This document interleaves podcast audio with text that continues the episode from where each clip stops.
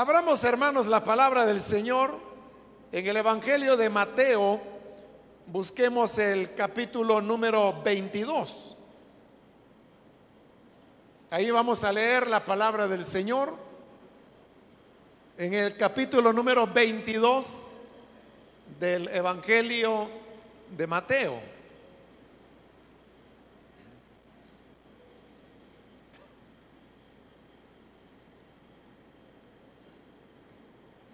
Dice la palabra de Dios en el Evangelio de Mateo capítulo 22, versículo 34 en adelante.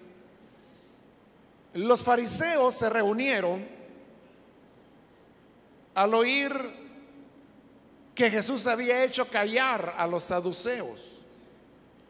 Uno de ellos, experto en la ley, le tendió una trampa con esta pregunta.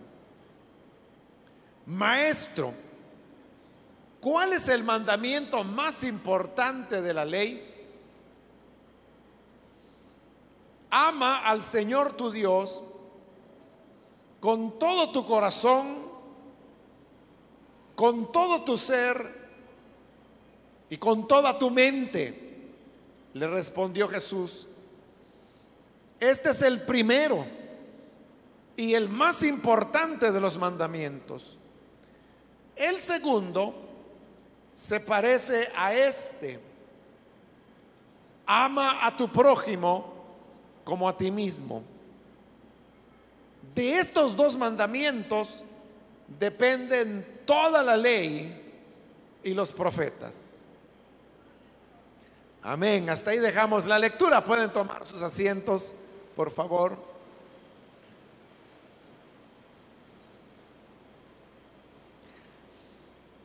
El pasaje que hemos leído ahora nos habla de una oportunidad cuando un experto en la palabra de Dios llegó para preguntarle al Señor Jesús cuál es el mandamiento más importante de la ley. Jesús le respondió con dos citas bíblicas. La primera de ellas es tomada de el libro de Levítico, donde dice, ama al Señor tu Dios con todo tu corazón, con todo tu ser y con toda tu mente. Esa fue la primera parte de la respuesta del Señor. La segunda parte es otra cita bíblica que él tomó del libro de Deuteronomio, y que dice, ama a tu prójimo como a ti mismo. Estos dos mandamientos Jesús los tomó y los unió diciendo que la primera cita es el primer mandamiento y la segunda cita es el segundo mandamiento en importancia. Y añadió que estos dos mandamientos se parecen. Esas palabras del Señor, cuando dijo que los dos mandamientos se parecen, significa en primer lugar que se parecen en que ambos hablan acerca del amor. Lo que cambia son los destinatarios de ese amor. En el primer mandamiento, el destinatario del amor es Dios. Dice que a Él hay que amarlo con todo el corazón, con todo el ser y con toda la mente. Y en el segundo mandamiento, el destinatario es el prójimo, al cual se nos manda a amar como que si fuésemos nosotros mismos. Entonces se parecen los dos mandamientos en que ambos hablan acerca del amor. Recordemos que la pregunta que le habían hecho al Señor es, ¿cuál es el mandamiento más importante de la ley? Es decir, que si uno preguntara, por decirlo de alguna manera, ¿cuál debería ser la Biblia para principiantes. Es decir, ¿en qué se resume toda la Biblia? La Biblia no es un libro pequeño, es un libro un poco extenso dependiendo de las características, la traducción, la diagramación. Puede tener más o menos longitud. En este caso, la, Biblia que yo tengo acá tiene 1581 páginas. No es un libro pequeño. Sin embargo, sí es posible, aún teniendo esa extensión, poder decir en pocas palabras todo el mensaje y todo el contenido que la Biblia tiene. Y ese contenido resumido sería que hay que amar a Dios con todas las fuerzas, con todo el ser, con toda la mente y al prójimo como a uno mismo. Pero si uno quisiera todavía reducirlo más y decir, ¿habrá alguna palabra que pueda resumir toda la Biblia? Indudablemente que sí la hay. Y esa debería ser la palabra amor. Toda la Biblia se resume en el tema del amor. Ahora, como le dije al principio, la respuesta del Señor son dos citas bíblicas que él tomó de dos libros del Antiguo Testamento. Pero estas expresiones que él tomó se encuentran mezcladas en una gran cantidad de mandamientos, ordenanzas, recomendaciones que Dios entregó a su pueblo. Le dije que la primera cita es tomada de Levítico. Si alguna vez usted ha leído el libro de Levítico, se habrá dado cuenta que es un libro que básicamente lo que hace es describir cómo deben realizarse los sacrificios en el altar que podía estar o en el tabernáculo de reunión o en el templo que posteriormente fue construido. Son instrucciones que decía cómo matar al animal, qué partes del animal eran los que se ofrecían en el altar y cuáles no. Eso también dependía por qué razón se estaba ofreciendo un sacrificio. Podía ofrecerse para la expiación de pecados, pero también podía ofrecerse como una expresión de gratitud, lo que se llamaban los sacrificios de paz. Luego habían otros sacrificios que eran por la limpieza de alguien que hubiera quedado ceremonialmente impuro por alguna razón. Es decir, habían diversos tipos de sacrificios y holocaustos. Porque podía haber sacrificios sin holocausto. Es decir, eran sacrificios, pero no llegaban a ser holocaustos. Y luego habían holocaustos. Bueno, todos los holocaustos eran sacrificio primero, pero luego se convertían en holocaustos. dependiendo de qué se tratara, así eran las instrucciones. Es decir, que esas palabras que hay que amar a Dios con todo el corazón, con todo el ser y con toda la mente, eran palabras que, como le dije, quedaban envueltas en medio de una larga lista de recomendaciones, ordenanzas, procedimientos, etc. Y la segunda cita, le dije, es tomado del libro de Deuteronomio.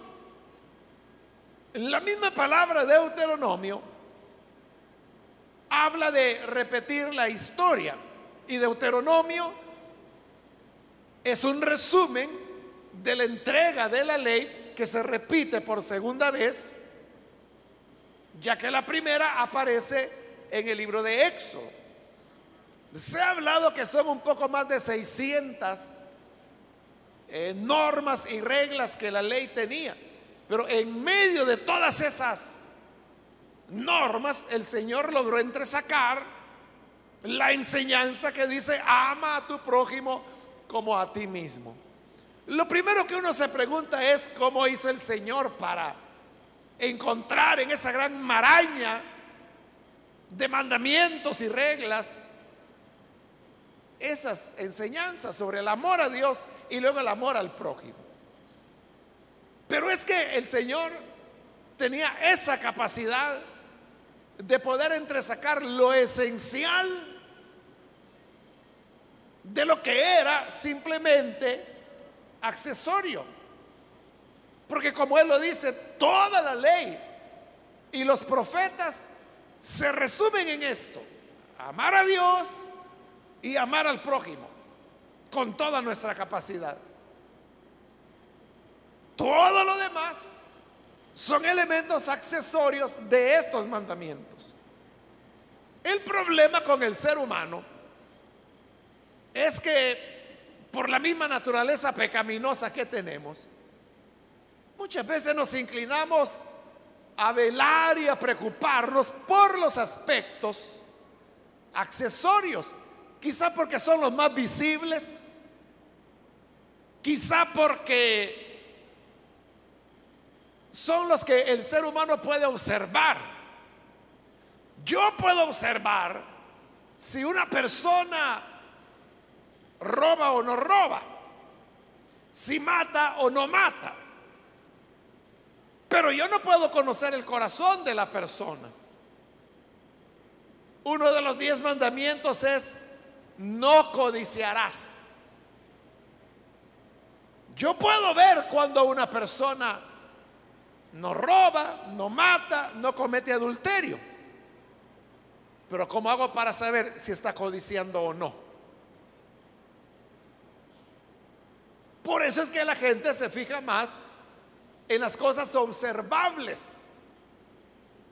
Y ese era el énfasis de los religiosos en la época de Jesús que estaban a la pesca, por decirlo así, de personas que fallaran a las cosas que eran fácilmente verificables por el ojo humano. El problema era con aquellas cosas que tenían que ver con el interior.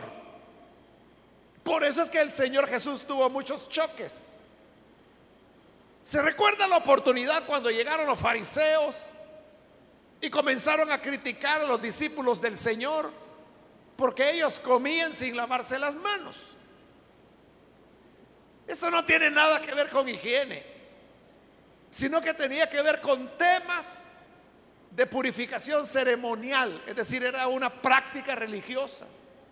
Entonces los criticaban y les decían, ¡Qué barbaridad! ¿Cómo es que ustedes dicen que temen a Dios y no siguen los ritos de purificación para tomar los alimentos? Jesús salió en defensa de ellos y les dijo, no es lo que entra en el hombre lo que le contamina, es lo que sale del hombre. Aparentemente, los fariseos lo entendieron, pero los discípulos no. Después, cuando ya estaban en casa, los discípulos le preguntaron, Señor, explícanos la parábola. Y Jesús dijo, ¿cuál parábola? La parábola que tú dijiste, que no es lo que entra al hombre lo que lo contamina, sino lo que sale de él. Y se dijo, bueno, y ustedes son sin entendimiento. Eso no es ninguna parábola. Esa es la realidad. Les dijo que lo que el hombre come va al estómago y del estómago pasa a la letrina. Y se acabó. ¿Eso cómo lo va a contaminar? Pero lo que sale del hombre, eso sí lo contamina. Porque del corazón es de donde salen los adulterios, las codicias, los robos, los homicidios, las hechicerías. Eso sí contamina al hombre.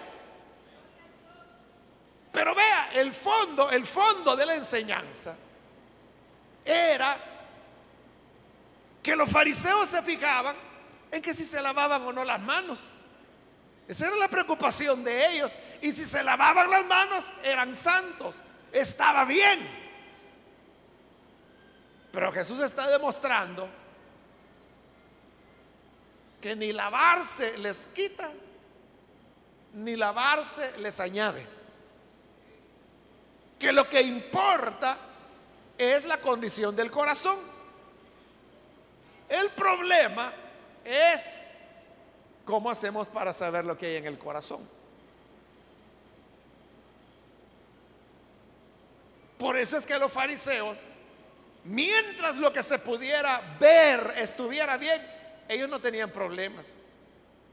Por eso es que en el Sermón del Monte también el Señor les dio buenas lecciones. Les digo, ustedes oyeron que fue dicho, no cometerás adulterio. Y mire, los fariseos, ellos no eran adúlteros. Ellos no cometían adulterio.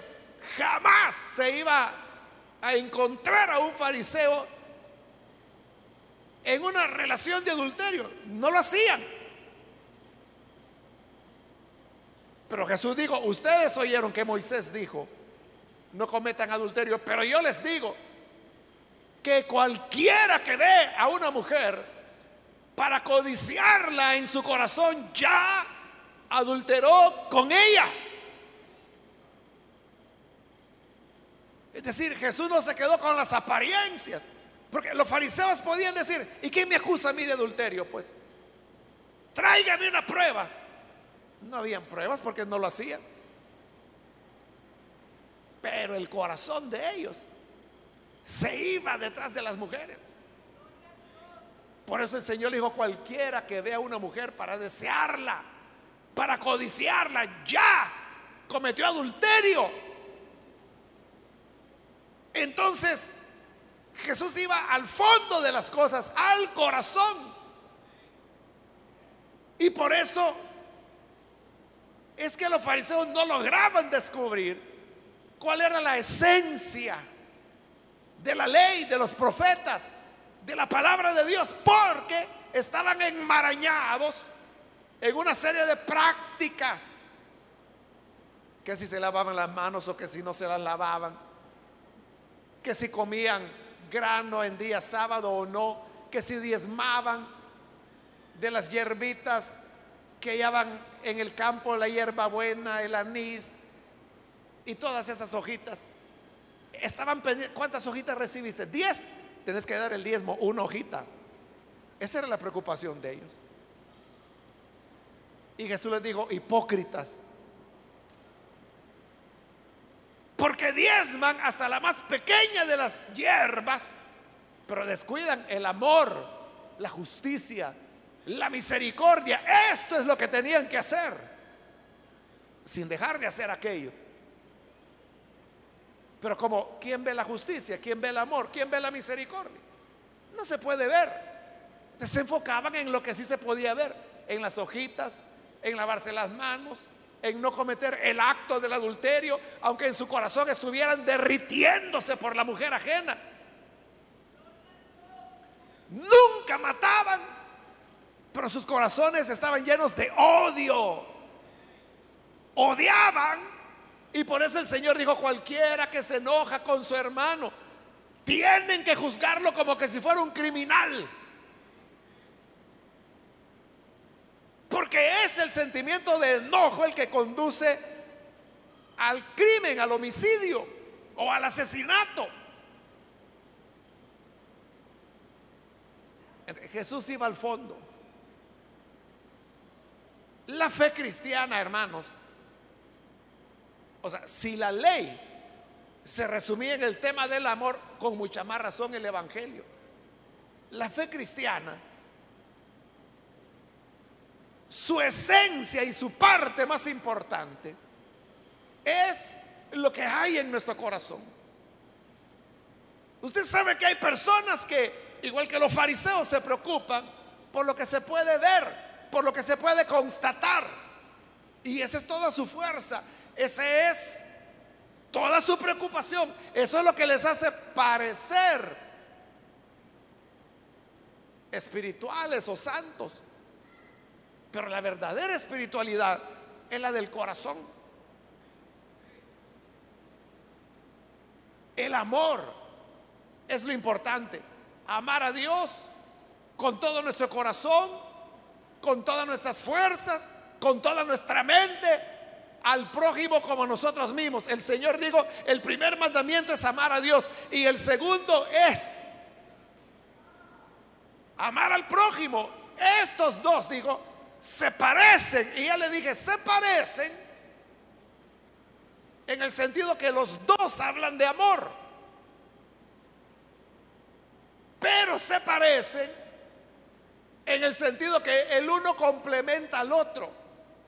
Es decir, el que verdaderamente ama a Dios, pero lo ama de verdad, amará a su prójimo. Es lo que dice la escritura. En las cartas de Juan, ¿cómo puedes decir que amas a Dios a quien no ves si a tu prójimo, al que sí ves, no le amas? Uno no se puede engañar.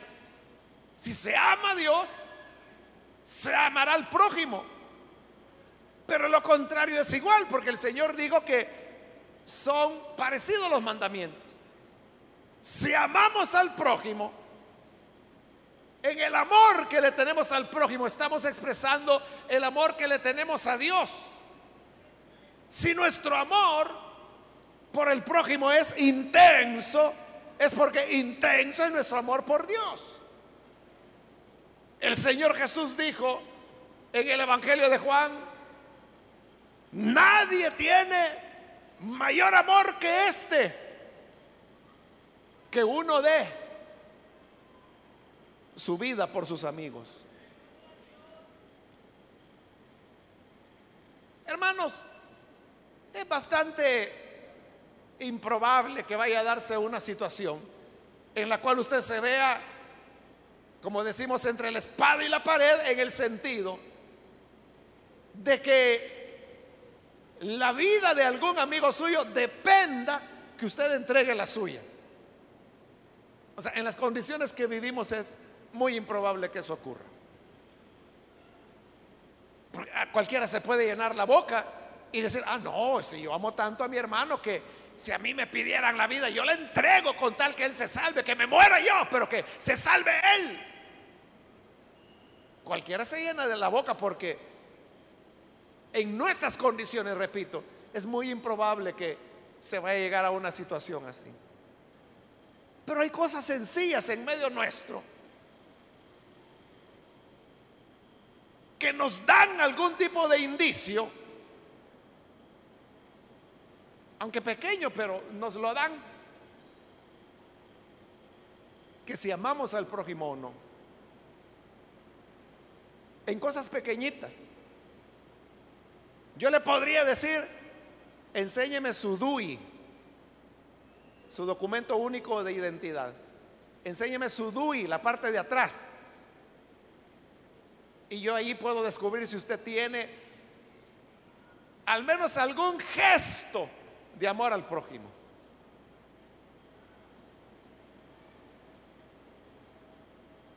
Usted estará preguntando, ¿y por qué? ¿Por qué en el DUI? Porque ahí hay una pregunta que le hicieron cuando le dieron el DUI a usted por primera vez. Y la pregunta fue, en caso de que usted sufra un accidente, de algún fallecimiento, ¿está usted dispuesto a donar sus órganos? Y hay dos opciones, sí o no. En su DUI dice, ¿qué fue lo que usted respondió?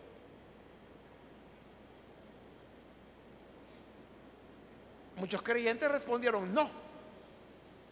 Y ya muerto, ¿para qué le va a servir su riñón?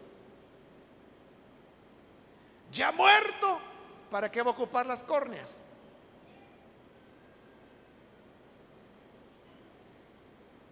Eso le puede servir a otra persona.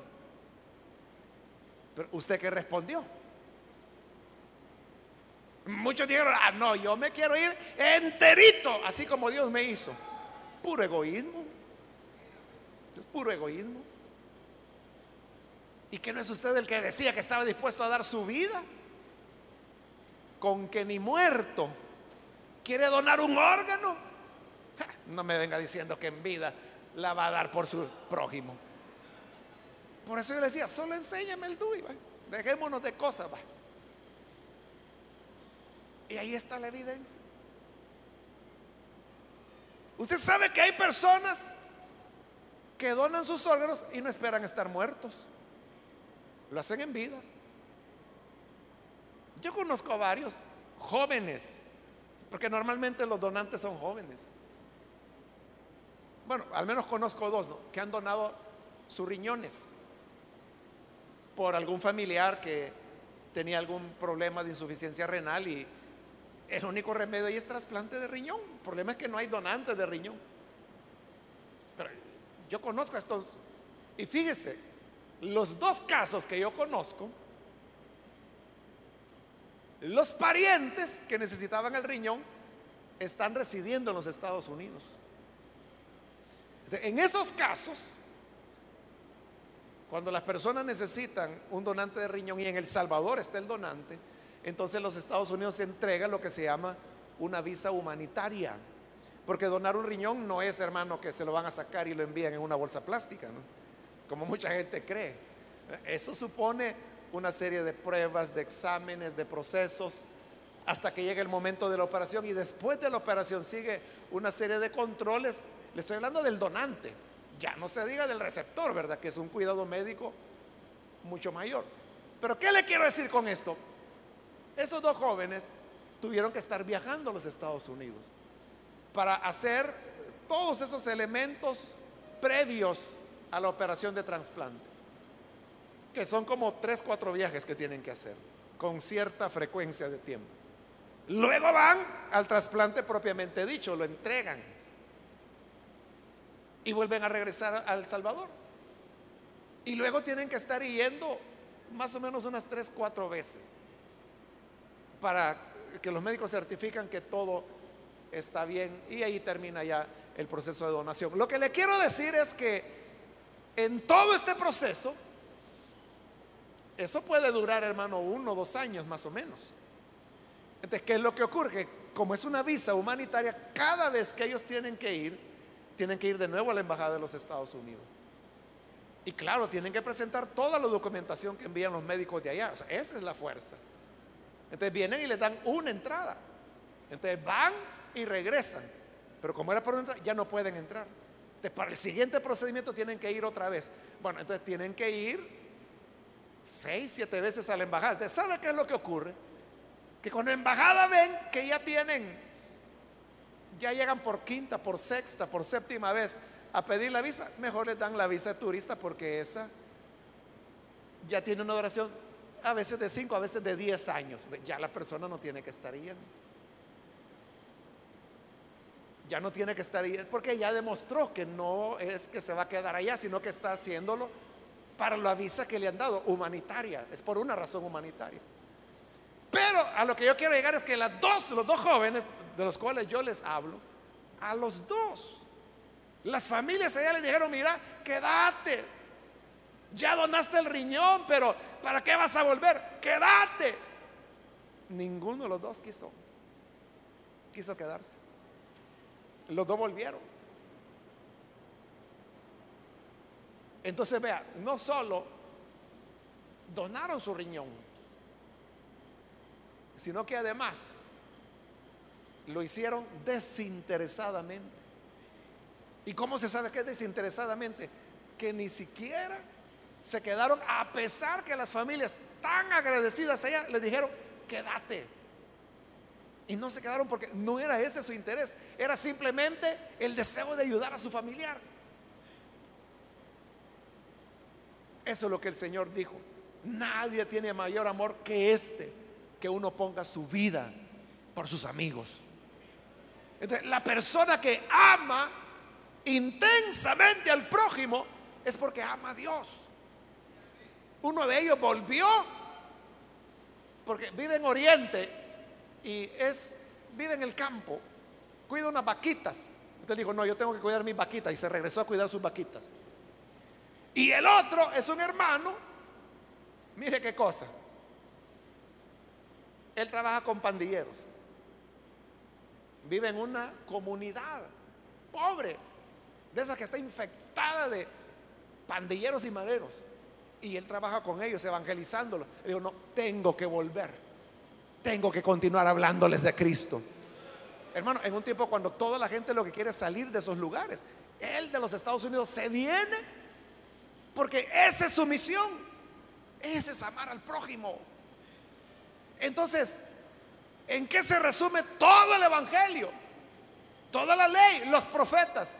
Y yo le diría, todo el Nuevo Testamento. ¿En qué se resume? Amar a Dios. Y si amo a Dios, voy a amar al prójimo. Y en la manera, en la medida que yo amo a mi prójimo, amaré a Dios. Uno no tiene problemas en amar a Dios. Porque como Dios es bueno, es misericordioso, es fiel, es justo. Pero el prójimo no es así. El prójimo a veces es ingrato, malagradecido. El prójimo a veces es injusto, malo, impaciente. Por eso es que la gente no tiene ningún problema en venir a una iglesia y cantar, te amo Jesús. Y expresan, mi Diosito, mi colochito, bonito, lindo, precioso, encantador. Y le dicen de todo a Dios. Pero cuando uno dice, ame a su prójimo, ay hermano, eso sí que cuesta. Que Dios me ayude. No amas a Dios. Porque amar al prójimo es amor a Dios. Por eso es que en Mateo capítulo 25 Jesús dijo, estuve enfermo y me visitaron. Tuve hambre, me dieron de comer. Tuve sed, me dieron de beber. Estuve preso y fueron a verme. Y las ovejas le dijeron, Señor, perdón. No recordamos que hayas estado enfermo, sediento, hambriento. Menos en una prisión y que te hayamos ido a visitar. Ah, dijo el Señor, lo que ocurre es que cuando lo hicieron a uno de mis más pequeños, a mí me lo hicieron. Fue a mí a quien visitaron. Cuando visitaron al enfermo fue a mí el que me visitaron. Cuando le dieron agua al sediento, fue a mí a quien me lo dieron. Cuando le dieron pan al hambriento, fue a mí a quien me lo dieron. Cuando visitaron al que estaba preso por causa de la justicia, a mí me visitaron. amar al prójimo es amar al Señor. no podemos venir hablando que amamos a Dios, hablando linduras de Dios, que tengo 500 años de estar en el Evangelio, que tengo 80 años de ser diácono. O sea, usted puede ser lo que quiera. Pero la verdadera medida de espiritualidad es el amor que pueda mostrar al prójimo. Porque el Señor dijo, esto es el resumen de todo, que si se lavó las manos, que si estaban comiendo grano en día sábado. Jesús dijo, no es lo que entra en la boca lo que contamina al hombre, es lo que sale de su corazón. ¿Y qué hay en el corazón del hombre?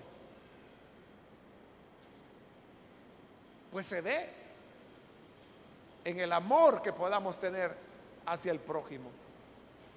Si tú tienes algún problema, alguien te hizo daño, alguien habló de ti, alguien te hizo una jugada sucia, te traicionó ¿qué vas a hacer? ¿Vas a pasar guardando una raíz de amargura por el resto de tu vida? El fulano ya ni se acuerda de lo que te hizo. Él feliz anda ahí viendo los partidos. Y tú eres el que ahí se está ahogando. Es que... Y bloquea tu vida espiritual.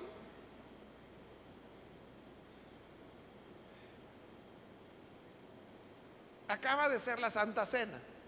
Una condición para participar de la cena es estar en paz con Dios y con el prójimo.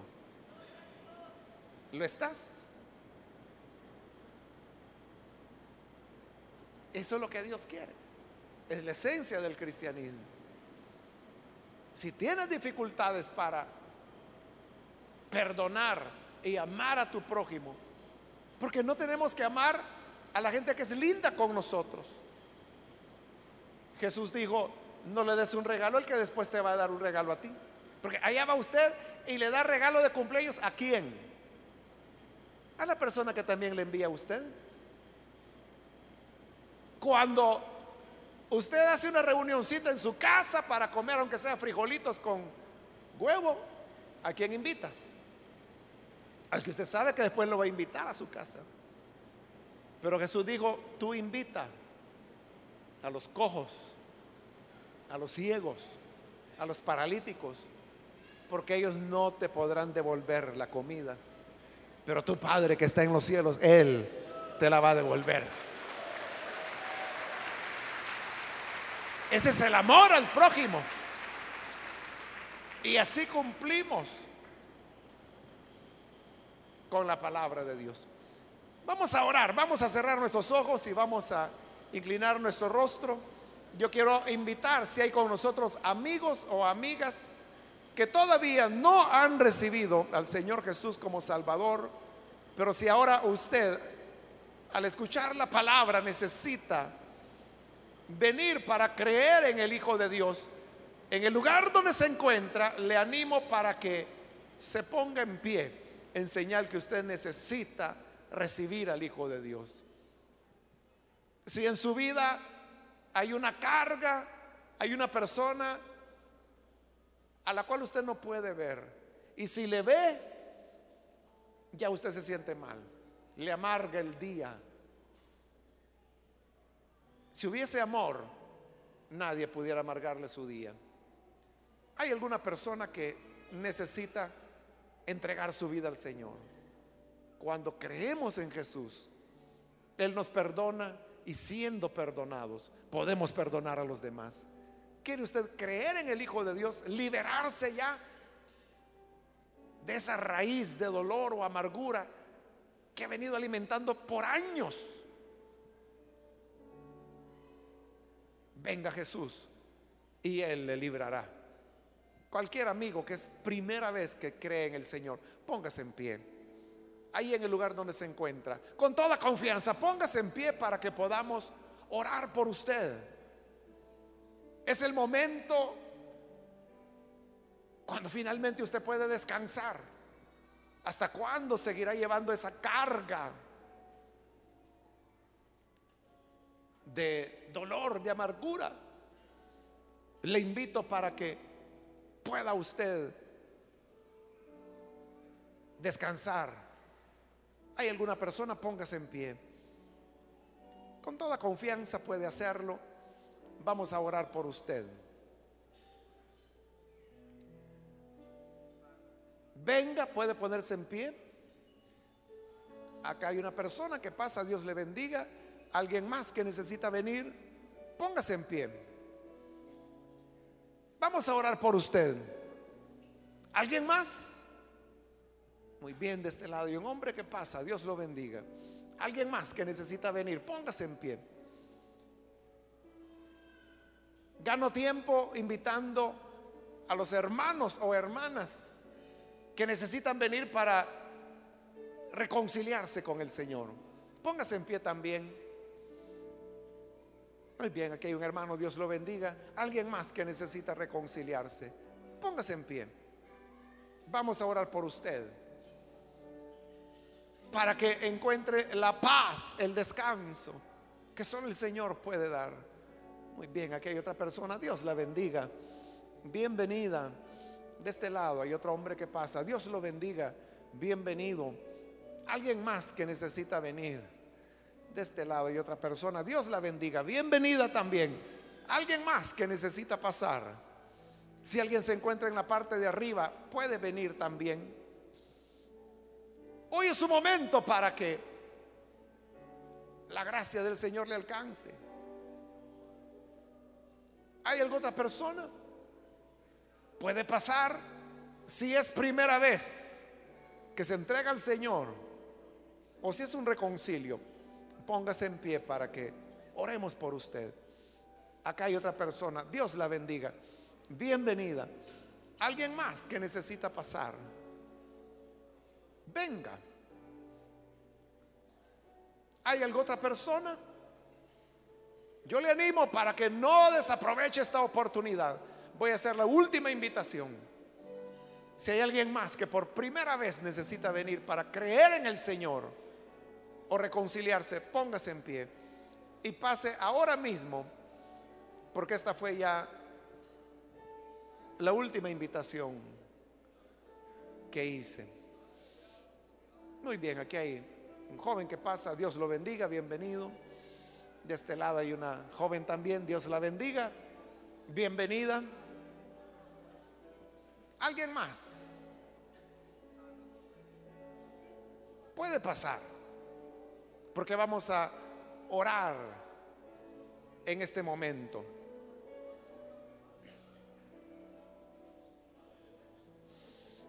A usted que nos ve por televisión, le invito para que se una con estas personas que están acá al frente. Entregue su vida al Señor. Únase con nosotros en oración. Padre, te damos las gracias por cada persona que está aquí al frente, que viene, Señor, reconociendo la necesidad de perdón y de perdonar. Te rogamos por los que están acá como los que ven a través de televisión, los que escuchan a través de las emisoras de radio, donde quiera que hay alguien recibiendo esta palabra, llega, Señor, hasta ellos para dar perdón, reconciliación, paz en sus corazones. Ayúdanos, Señor, a ser una iglesia que no solamente te ame a ti, sino que también ame al prójimo, amarte a ti con todo el corazón, con todas nuestras fuerzas, con toda nuestra mente y a nuestro prójimo como a nosotros mismos. Que el amor que tenemos hacia el prójimo sea reflejo del amor que te tenemos a ti. Ayúdanos porque sabemos que en eso cumpliremos toda la ley y los profetas. Pues es el primer y grande mandamiento. Gracias te damos, Señor. Por Jesús nuestro Señor lo pedimos. Amén amén.